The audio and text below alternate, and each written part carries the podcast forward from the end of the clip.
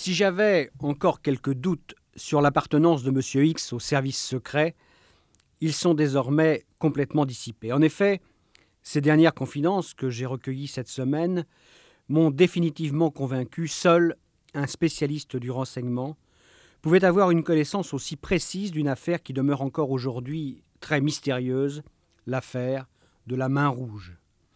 Nous allons y venir dans un instant. Auparavant, je voudrais vous faire écouter un extrait d'un précédent entretien que j'ai eu avec M. X. C'était avant les vacances. Nous nous étions retrouvés comme d'habitude dans ce bureau censé traiter d'affaires d'import-export, mais où je ne constate jamais aucune présence. Et ce jour-là, j'ai voulu en avoir le cœur net. Était-il vraisemblable qu'un seul homme puisse savoir la vérité sur autant de dossiers? Écoutez. Comment pouvez-vous savoir euh, tant de choses? Expliquez-moi. Mais pourquoi Vous avez des doutes? Bah, En tout cas, je suis sûr que, que pas mal d'auditeurs se posent la question. Et, pourquoi je le sais? Parce qu'ils m'écrivent. Alors il est peut-être temps de, me donner une explication. Oh, comme vous voudrez. Eh bien, imaginez que des hommes qui ont dû se taire toute leur vie, qui ont dû dissimuler bien des lâchetés, bien des secrets aussi, euh, pas toujours très propres, et soudain envie de révéler au grand jour ce qu'ils savent. Vous avez dit des hommes, hein, je vous ai bien entendu. Des hommes, oui. Et puis je suis seulement l'un d'entre eux. Donc vous vous exprimeriez au nom d'un groupe? Oh, Disons que je connais beaucoup de gens qui ont envie que l'on sache enfin la vérité et qui m'ont fait beaucoup de confidences. Tout ça parce qu'ils avaient confiance en moi, enfin, parce qu'ils savaient qui j'ai été et ce que j'ai fait. Ça vous va comme réponse? Non, pas tout à fait, non. J'ai du mal à, à imaginer cette espèce de club des anciens du renseignement qui sont en même temps des, redresseurs de vérité. Eh bien, tant pis, je suis désolé, mais je ne vous en dirai pas plus. Qu'est-ce qu'ils cherchent, vos amis, et vous-même d'ailleurs, à décharger leur conscience? Oh, pas de grands mots, je vous en prie, mais tous, à un moment ou un autre, nous avons été obligés d'accomplir des missions qui nous ont semblé contestables, moralement contestables. Ah, c'est bien ce que je disais. Bon, un seul exemple, et vous comprendrez. Vous croyez que c'était facile pour des gens qui s'étaient battus pendant la guerre, qui avaient risqué leur vie dans le combat contre l'occupant, d'être obligés de faire ami-ami avec d'anciens nazis Au nom de la raison d'État? Alors, est-ce que je suis assez clair maintenant? Je pense que cet extrait donne un éclairage nouveau sur mon mystérieux interlocuteur. Cette semaine, il a donc choisi de me parler de la main rouge. Mais avant d'ouvrir avec lui ce dossier, je voudrais vous livrer quelques éléments d'information sur cette redoutable main rouge qui a beaucoup fait parler d'elle dans les années 50 et au début des années 60. Et d'abord, pourquoi ce nom, la main rouge? Un nom qu'on croirait sorti d'un feuilleton du XIXe siècle. Il a été choisi par référence à la main de la Fatma, ce porte-bonheur des musulmans. Mais contrairement au talisman arabe, qui est généralement noir et or, cette main, comme son nom l'indique, est rouge, rouge comme le sang, car la main rouge est l'emblème d'une organisation contre-terroriste particulièrement meurtrière, une organisation clandestine qui aurait été composée d'ultras, de pieds noirs, de partisans acharnés de la présence française dans le Maghreb. Dès 1955, un important industriel français, Jacques Lemaigre Dubreuil, est assassiné par la main rouge. Son crime Il était partisan de l'indépendance du Maroc. Dans les années qui suivent, un peu partout en Europe, de nombreux dirigeants algériens sont victimes d'attentats. Des marchands d'armes sont liquidés, des bateaux de contrebandiers sautent. À chaque fois, on parle de la mystérieuse main rouge. Mais personne ne sait qui se trouve réellement derrière.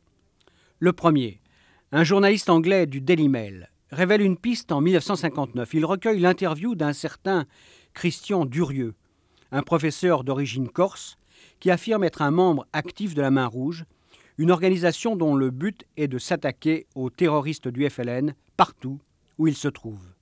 Un peu plus tard, un drôle de colonel Manchot organise une conférence de presse clandestine à Versailles.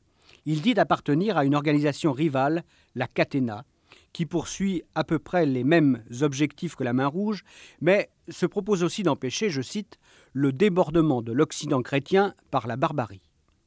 Mais peu après, un livre paraît. Il s'intitule tout simplement La main rouge et révèle que les deux organisations clandestines n'en forment qu'une. Étrange livre signé par un auteur de romans d'espionnage, Pierre Genève, et publié en Suisse par une maison d'édition qui ne publiera que cet unique ouvrage. Un livre qui donne force détails sur l'organisation et ses actions d'éclat et qui sera abondamment repris par les journaux. Tout en soutenant que la Main Rouge est une organisation indépendante, on y parle d'un certain colonel Mercier, membre du deuxième bureau, qui donnerait à l'occasion des tuyaux aux contre-terroristes. Or, il apparaît aujourd'hui que ces interviews et ce livre ont été entièrement truqués. Il s'agissait de manipuler l'opinion et de maquiller les agissements, bien réels ceux-là, des tueurs de la main rouge, des commandos d'exécuteurs téléguidés de France par des services officiels avec la bénédiction des plus hautes autorités de l'État. C'est en tout cas ce qu'affirme solennellement M. X. Dans un instant, il nous en dit plus.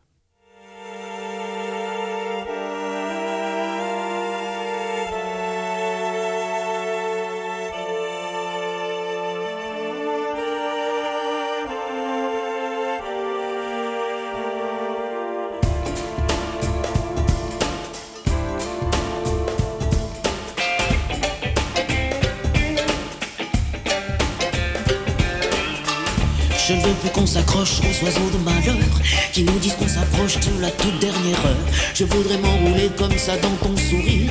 Tes insomnies cachées, j'en ferai mon empire. Même si j'aime les voyelles que tes lèvres consomment, si les phrases se font belles quand ta voix les transforme, les paroles peuvent voler en éclats de faïence. Plus besoin de parler, je te crois sur silence.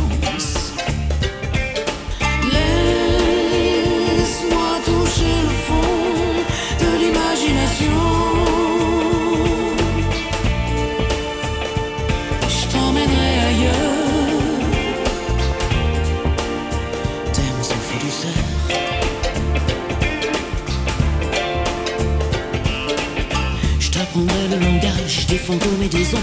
Je donnerai à ton visage les tons clairs où je sombre. Et je devinerai tout au tout premier baiser. Je saurai l'avant-goût de tes arrière-pensées.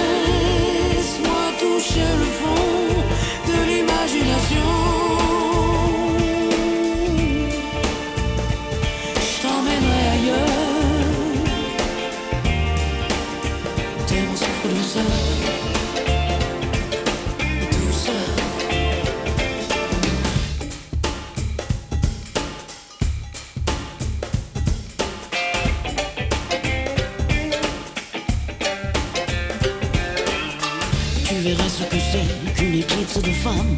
Tes yeux vont m'initier au secret de ton âme. Ils n'ont pas leur pareil pour frôler l'éphémère et donner au soleil des leçons de lumière.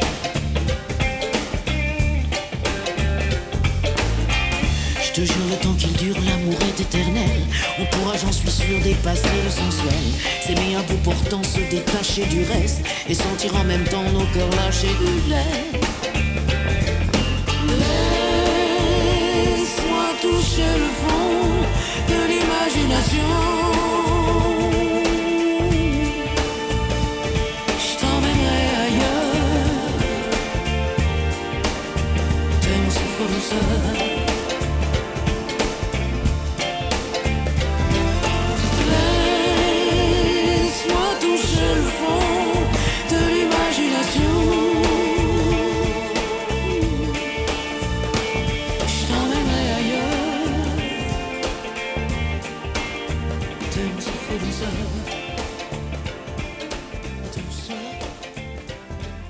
France Inter, on retrouve Patrick Pénaud pour Rendez-vous avec X.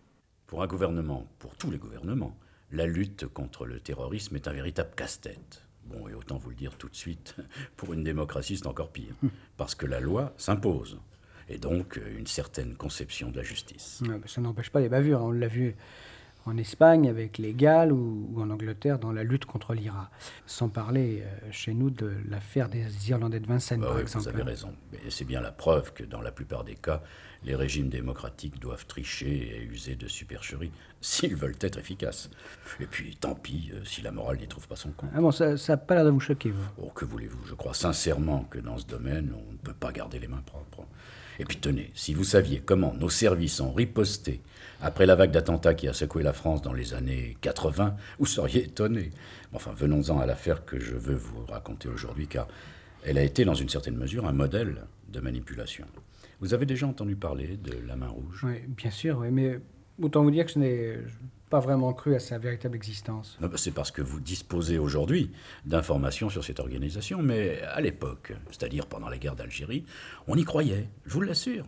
Et la main rouge faisait peur. Hein, alors racontez, qu'était exactement cette fameuse main rouge? Un mythe, une pure fiction, mais enfin ça vous l'avez déjà deviné. Pour bien comprendre, il faut se replacer dans le contexte de l'époque. Le pouvoir devait non seulement faire face à la rébellion sur le terrain, en Algérie, mais il devait aussi juguler le terrorisme sur notre propre territoire. Et puis, il lui fallait également tarir les approvisionnements en armes du FLN. Un vaste programme, n'est-ce pas? Et qui justifiait euh, l'utilisation de tous les moyens, y compris des moins avouables. Voilà. Attention, je ne dis pas forcément que j'approuvais. Enfin, telle était la réalité. Ordre a été donné aux services de mener une lutte implacable contre le FLN, et les services ont obéi. Imaginez cette fameuse main rouge pour couvrir leurs actes les plus répréhensibles. C'est ça, d'autant que beaucoup de ces actions ont eu lieu dans des pays amis. Et qu'en tout état de cause, le gouvernement français ne pouvait pas assumer ces meurtres ou ces attentats. Eh, vous dites le, le gouvernement français. Euh, il y a plusieurs gouvernements. Tous les gouvernements? Oui. Oui, si la main rouge a été inventée sous la quatrième République, elle n'a jamais été aussi efficace que sous la cinquième. Et je peux même vous dire que les actions Arma ou Homo n'étaient exécutées par le SDEC que si elles obtenaient le feu vert du Premier ministre en personne, c'est-à-dire Michel Debré. Arma ou, homo, qu'est-ce que ça signifie déjà? Arma, dans le jargon des services, ça voulait dire une action dirigée contre les trafiquants d'armes, les marchands de mort, comme on disait. Et homo, comme vous pouvez l'imaginer, ça signifiait euh, homicide. Assassinat, donc?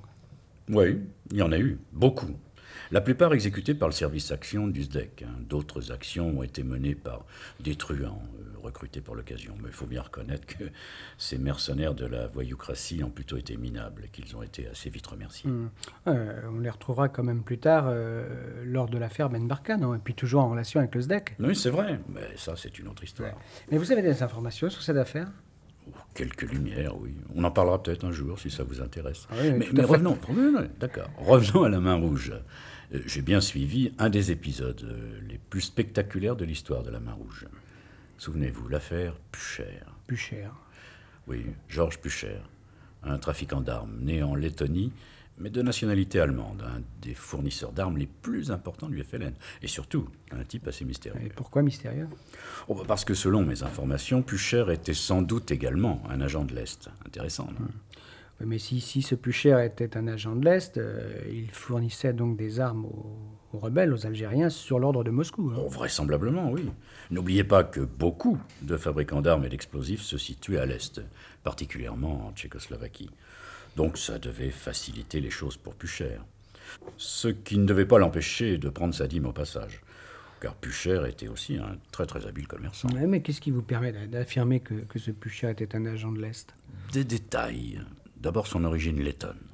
On sait que les soviétiques ont largement recruté dans les pays baltes. Et puis, euh, son activité professionnelle. Officiellement, Pucher était à la tête d'une société d'import-export. Ordinairement, c'est la meilleure façon de camoufler une, activité clandestine. oui, vous êtes bien placé pour l'affirmer, puisque nos rendez-vous hebdomadaires ont également lieu dans une société d'import-export. Hein. Passons, que voulez-vous, on ne s'en refait pas.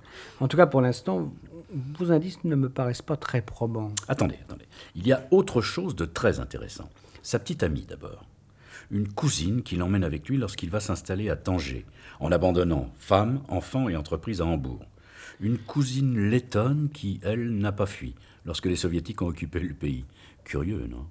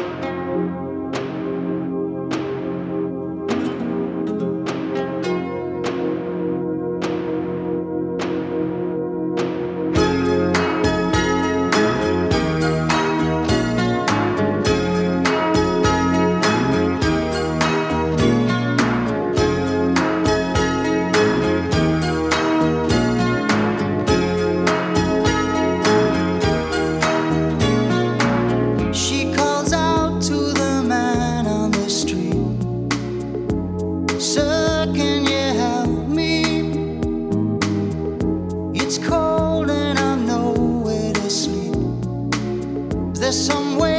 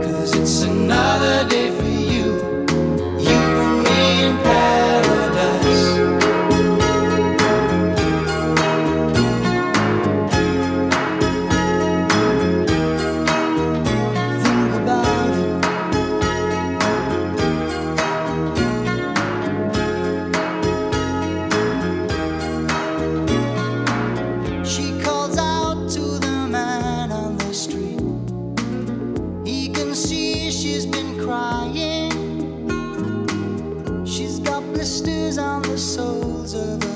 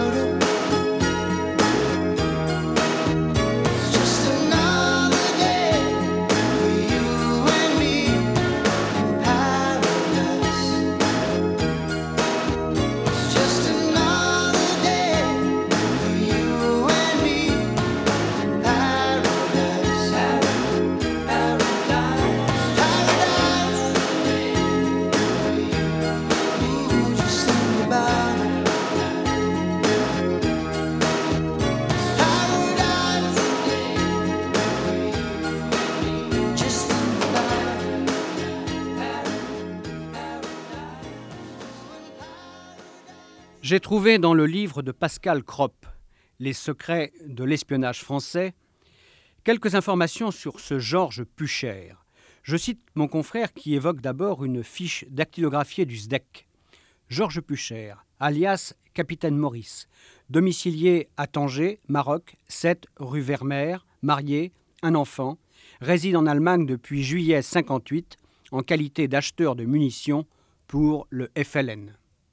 Le rapport, écrit encore Kropp, comporte plusieurs pages et relate dans le moindre détail le passé de Pucher, depuis son trafic de cigarettes en Méditerranée sous le pseudo de Maurice, jusqu'aux plus récents achats d'armes en Allemagne. Les Algériens, avec lesquels il est en relation d'affaires, y sont nommés et fidèlement décrits. L'affiche donne enfin des informations très précises sur les déplacements et les voitures utilisées par Pucher et ses amis. Toutefois, Kropp ne signale pas l'existence éventuelle sur cette fiche d'une appartenance de Pucher à un réseau d'espionnage de l'Est. Mais retrouvons M. X.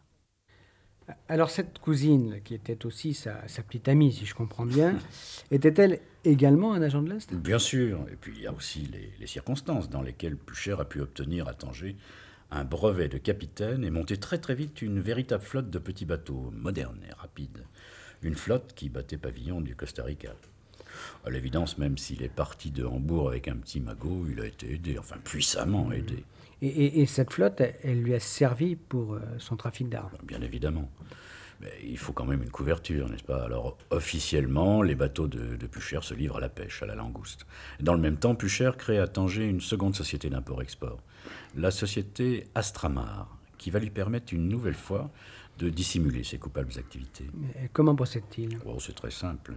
Les bateaux de sa flotte rencontrent en haute mer d'autres bâtiments chargés d'armes. On opère donc à ce moment-là le transbordement hors des eaux territoriales. Et puis ensuite, les bateaux de Pucher, très rapides, très maniables, livrent les armes au FLN dans des criques isolées. Et les langoustes? Oh, pas de problème. Avant de regagner son port d'attache, l'équipage achète les langoustes à des petits pêcheurs de la côte.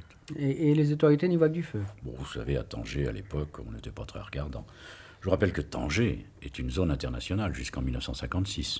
Et puis, bon, il aurait fallu le, le prendre sur le fait. Or, les vedettes de la douane ne faisaient pas le poids à côté des bateaux de plus cher. Hmm, il y a quand même des services français Bon, qui bah, j'y viens, Ouais. viens. Le SDEC surveillait effectivement très étroitement l'approvisionnement en armes du FLN. Et un jour, euh, on a découvert le rôle de Pucher.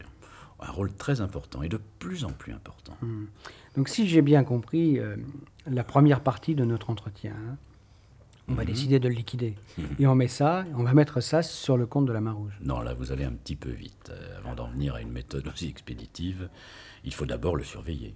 Bien étudier le personnage, savoir quels sont ses contacts et éventuellement le dissuader de continuer à livrer des armes. Et puis, s'il ne comprend pas, lui faire peur. Et pour ce faire, on utilise les services d'un nommé Pedro. Un homme du, du service action du ZEC Naturellement, Pedro, il s'agit naturellement d'un pseudo, est un ancien légionnaire d'origine catalane, un petit bonhomme sec, musclé, avec une belle gueule de dur. C'est Leroy Finville qui l'a recruté. Le roi Finville, euh, le, le colonel le roi Finville, celui qu'on va retrouver aussi dans l'affaire Ben Marca. Bah, Vous voyez que le monde du renseignement est tout petit. En tout cas, je vous rappelle qu'à la suite de cette dramatique affaire, euh, le roi Finville sera viré du SDEC. Oui, après l'affaire Ben Marca. Mais alors, bon, quelle est la mission de, de ce Pedro là? Approchez plus cher. Sous quel prétexte? Bon, vous allez voir. Pedro arrive donc à Tanger, dans cette ville où les aventuriers de tous cabine ne manquent pas. L'ancien légionnaire ne détonne pas.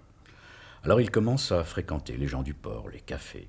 Ancien soldat, bricoleur, euh, bah, il rend des petits services aux uns et aux autres, et puis très vite il devient un personnage familier dans cette ville interlope. Oui, mais plus cher. Ben, J'y viens. Pedro, très habilement, se débrouille pour se trouver très souvent sur le chemin de Puchère. Il fréquente les mêmes bars, les mêmes hôtels et surtout, il s'intéresse beaucoup à la fille de Puchère. Une jolie fille, prénommée Marina, qui accompagne souvent le trafiquant d'armes. Hmm. Et, et, euh, ça, c'est la fille de la première femme de plus cher ou une fille de la cousine lettonne? De la cousine. Oui, oui, il paraît que cette très jeune Marina était vraiment un joli brin de fille. Et comme je vous l'ai dit, Pedro n'était pas vilain garçon. Ouais, Donc, il va essayer de séduire la jolie Marina. Oui, oui, mais enfin là encore, Pedro, conseillé par ses chefs, euh, avec qui il est en relation permanente par radio, va jouer avec beaucoup de finesse. Il ne brusque pas les choses, mais au contraire, il fait comprendre élégamment à la jeune fille qu'il la trouve à son goût, qu'il apprécie sa compagnie. Enfin, un jour, il ose et il lui propose un rendez-vous à la plage. Hmm. Et, le véritable but de cette idylle naissante? Oh, me faites pas croire, vous n'avez pas compris. L'objectif de Pedro, à travers cette amourette, c'était de devenir l'homme de confiance de Pucher. Lui, l'homme du SDEC, homme de confiance du plus gros fournisseur d'armes du FLN. Hmm. Et plus cher n'y a vu que du feu? Bah, en tout cas, euh, Pucher n'a pas tardé à s'apercevoir que Pedro s'intéressait beaucoup à sa fille. Et cet homme prudent, quand on fait ce genre de métier, on l'est obligatoirement, a fait une petite enquête sur ce Pedro. Et ce qu'il a appris lui a donné satisfaction. Ouais. Alors, quelle, était euh, la légende de, de Pedro? C'est bien ainsi qu'on dit chez vous. Tout à pas fait. Hmm. Bon, la légende était d'une extrême simplicité. Euh, Pedro était un ancien soldat français. Un type qui en avait eu marre de l'armée et qui cherchait l'aventure. Euh, N'importe quelle aventure bien rétribuée. Un homme au nerf euh, solide, courageux et surtout sans attache. Donc, un bonhomme qui ne pouvait qu'intéresser Pucher, euh, qui aimait à s'entourer de types de ce genre. Ouais, alors, ça fonctionne. Très très bien. Les deux hommes sympathisent. Et Pucher voit plutôt d'un bon oeil le flirt de Pedro avec sa fille Marina. Et un beau jour, euh, Pedro se décide à risquer le coup. Il laisse entendre à Pucher qu'il connaît une partie de ses activités. La partie la plus secrète, bien entendu. Le trafic d'armes, c'est quand même risqué. Hein Très risqué même. Mais Pedro ne venait pas les mains vides. Il a dit à Pucher qu'il pouvait se procurer des mitraillettes en Espagne, des dizaines, des centaines de mitraillettes. Et immédiatement, vous pensez bien que Pucher a été intéressé. Et ces mitraillettes, elles existaient vraiment? Bah, quand Pedro a parlé à Pucher, non, elles n'existaient pas encore. Mais dès que le trafiquant a mordu à l'hameçon, elles ont réellement existé, oui. Et c'est le SDEC qui les a fournies. Attendez, le, le SDEC qui a donc fourni des mitraillettes destinées à armer le FLN. Oui, oui, bah, que voulez-vous parfois? Il faut prendre des décisions difficiles. Mais si on voulait vraiment que Pedro devienne un collaborateur dévoué de Pucher, euh, il n'y avait aucune autre solution. Bon, je vous assure que pour le SDEC, le jeu en valait la chandelle. Ouais, Peut-être, de votre point de vue en tout cas. Bon, n'oubliez pas que c'était la guerre en Algérie et que des soldats français tombaient sous le feu d'armes livrées par Pucher. Alors, n'est-ce pas, euh, je ne suis pas en train de me donner des excuses à bon compte, mais dans cette histoire, le SDEC ne pouvait qu'obéir aux ordres du gouvernement. Les agents secrets ne font pas de politique, ils appliquent la politique. Ouais. Autre chose, les, les amours entre Marina et Pedro. Bah, de ce côté-là aussi, euh, tout allait bien. Les deux tourtereaux filaient le parfait amour. Puis Pucher ne pouvait avoir qu'à se louer de ce brave garçon qui aimait sa fille et travaillait avec tant de dévouement à ses côtés. Car désormais, Pedro était réellement l'homme de confiance de Pucher. C'était presque trop beau.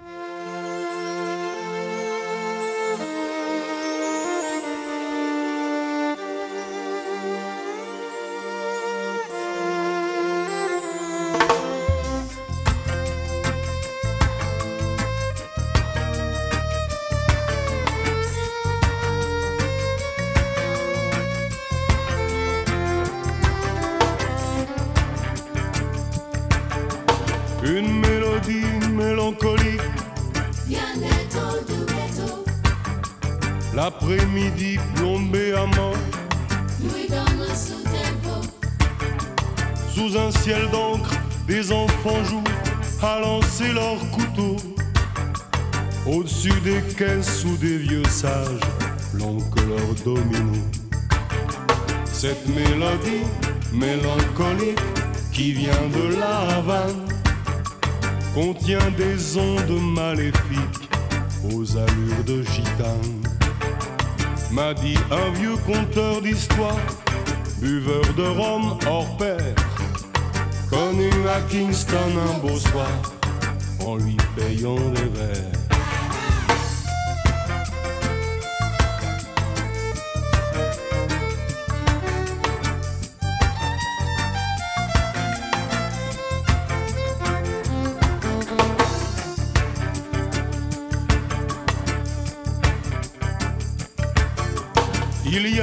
Un marin fou, amant d'une gypsy, elle voulait tout lui donner tout, mais lui n'a rien compris. J'ai un peu oublié la suite qui parle de vengeance, du danger des vraies amoureuses, de poison et d'errance. Cette mélodie mélancolique qui vient de la Havane contient des ondes maléfiques aux allures de gitane. Amour couvert ou très obscur, provoquant le destin. Cette mélodie porte malheur et s'appelle le bonheur.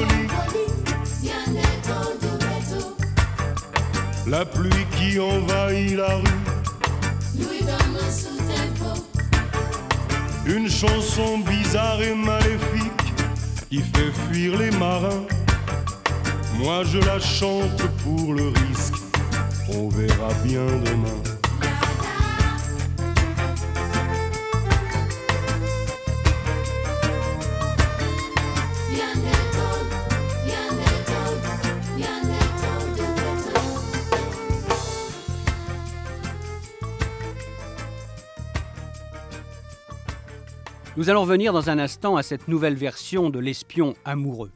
Auparavant, je voudrais vous citer un témoignage qui montre combien ce Pucher était un important trafiquant d'armes. C'est un ancien agent français, Déodat du Puy-Montbrun, qui écrit dans le magazine Historia en 1974 que Pucher passa commande auprès de l'un de ses confrères allemands de 1500 pistolets mitrailleurs avec 2000 cartouches par arme, de 1000 carabines fusils, et 1500 cartouches par arme, de 1000 pistolets, 500 cartouches par arme, de 100 fusils mitrailleurs et 2 millions de balles, de 200 lance-grenades ou mortiers légers et 60 000 coups, de 13 000 grenades, de 300 tonnes d'explosifs et 100 000 détonateurs, et enfin de plusieurs vedettes rapides à livrer à Tanger. Voilà une commande qui prouve à l'évidence que Georges Pucher avait une surface commerciale considérable. Il y avait en effet là de quoi équiper une petite armée. Et Pedro, l'espion amoureux de la belle Marina. Dans son livre de souvenirs Zdek Service 7, Marcel Leroy-Finville donne des détails sur le recrutement de cet ancien légionnaire, Pedro, de son vrai nom Marco Calvaire. Il a d'abord travaillé pour la Sécurité Légion, dans le sud algérien. Là, responsable d'une station-service, il a été chargé de surveiller la contrebande d'armes venant de Libye et de Tunisie.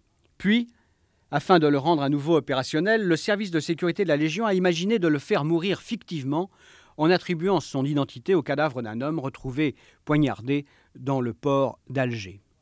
C'est ensuite que le roi Finville le recrute pour le SDEC. Il le décrit ainsi petit, maigre, vigoureux, basané comme un arabe, il a tout du mort. La démarche de félin, le côté ombrageux et taciturne, beau garçon avec ça. De plus, il a déjà fonctionné dans l'armée comme opérateur radio. Décidément, il a toutes les qualités. Plus loin, l'ancien chef du service 7 ajoute Nos psychotechniciens le disent régulier, équilibré, fiable, invulnérable aux problèmes sentimentaux, un vrai dur. Voilà donc l'homme qui a été chargé de séduire la belle Marina et d'infiltrer avec succès l'organisation de Pucher. Donc Pedro, devenu homme de confiance de Pucher, transmettait au SDEC toutes les informations qu'il pouvait recueillir. Bah, évidemment, nous savions absolument tout. Les quantités d'armes, les destinations, les lieux de transbordement, de débarquement, des renseignements absolument inestimables. Oui, mais éternel problème, hein, en les exploitant, ces informations, c'est-à-dire en intervenant, euh, vous risquiez de faire découvrir Pedro. Oui et non. D'abord parce que Pucher se savait surveillé par nos services. Donc, euh, quand une de ses cargaisons était interceptée, il pouvait ne pas penser tout de suite à Pedro. D'autre part, euh, nous savions que Pedro était vraiment personne à grata chez les Pucher. Et puis enfin, nous imaginions qu'en frappant un grand coup, euh, Pucher prendrait suffisamment peur et renoncerait définitivement à ses livraisons d'armes. Alors ce grand coup pour lui faire peur bah, Grâce aux renseignements donc fournis par Pedro, nous avons appris qu'une très très importante cargaison d'armes devait être embarquée dans le port de Hambourg à destination de Tanger. À bord, bien sûr, d'un bateau de Pucher, un chalutier, je crois. Et cette fois, le SDEC décide d'agir. Toutefois, c'était un petit peu délicat d'intervenir à Hambourg même. Pour quelle raison? Bah, Les Allemands étaient nos amis, alors euh, faire sauter un bateau chez eux. Écoutez, quand il s'est agi du bateau de Greenpeace, euh, les agents français n'ont pas eu tout à fait ce genre de scrupules. Bon, hein. d'accord, mais l'Allemagne quand même. euh, bon, bref. On a préféré attendre que le chalutier rejoigne Tanger et Pedro a été alerté. Il devait nous informer dès que le bateau serait signalé dans le port. Mais on ne lui en a pas dit plus.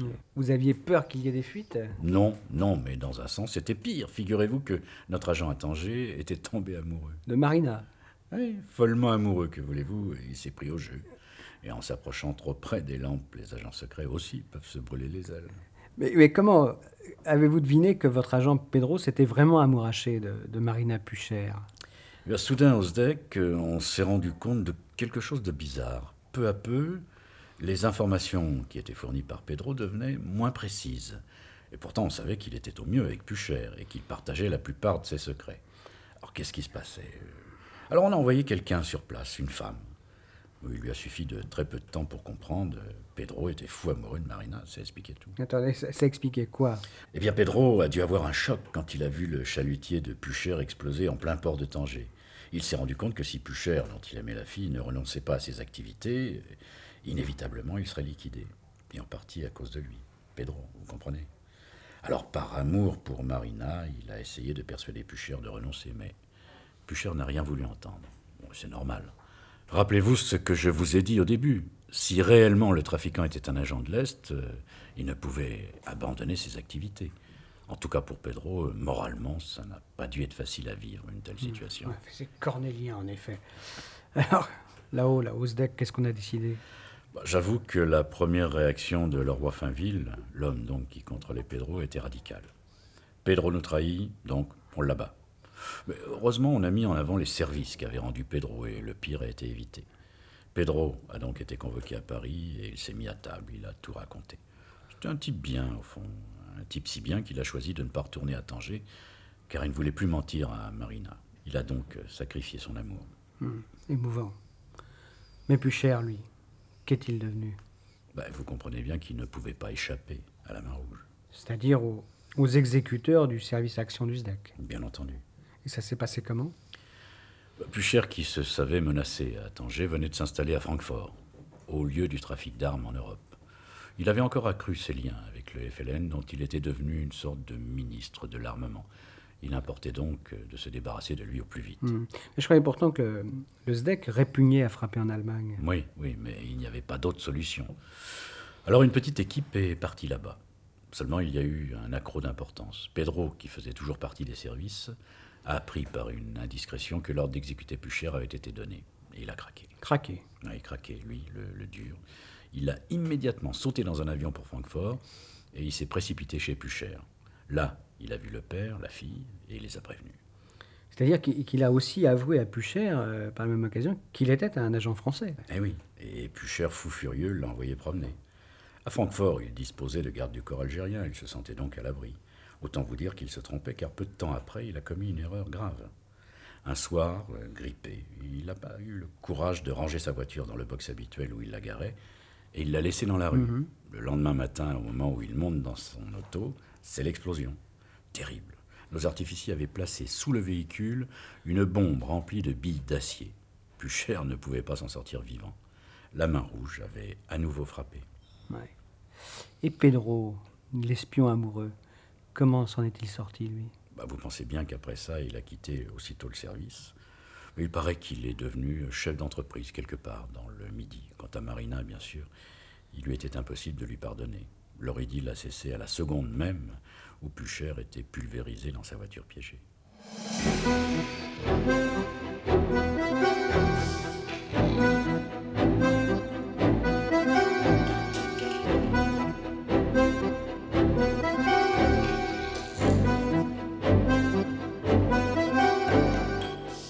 Cas, cette affaire a scandalisé les Allemands.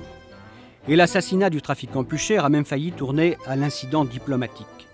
Pascal Kropp, dans le livre que j'ai déjà cité, écrit qu'au cours d'une rencontre avec le général de Gaulle, le chancelier Konrad Adenauer a voulu aborder le sujet de cette curieuse main rouge qui multipliait les attentats sur le territoire de la RFA.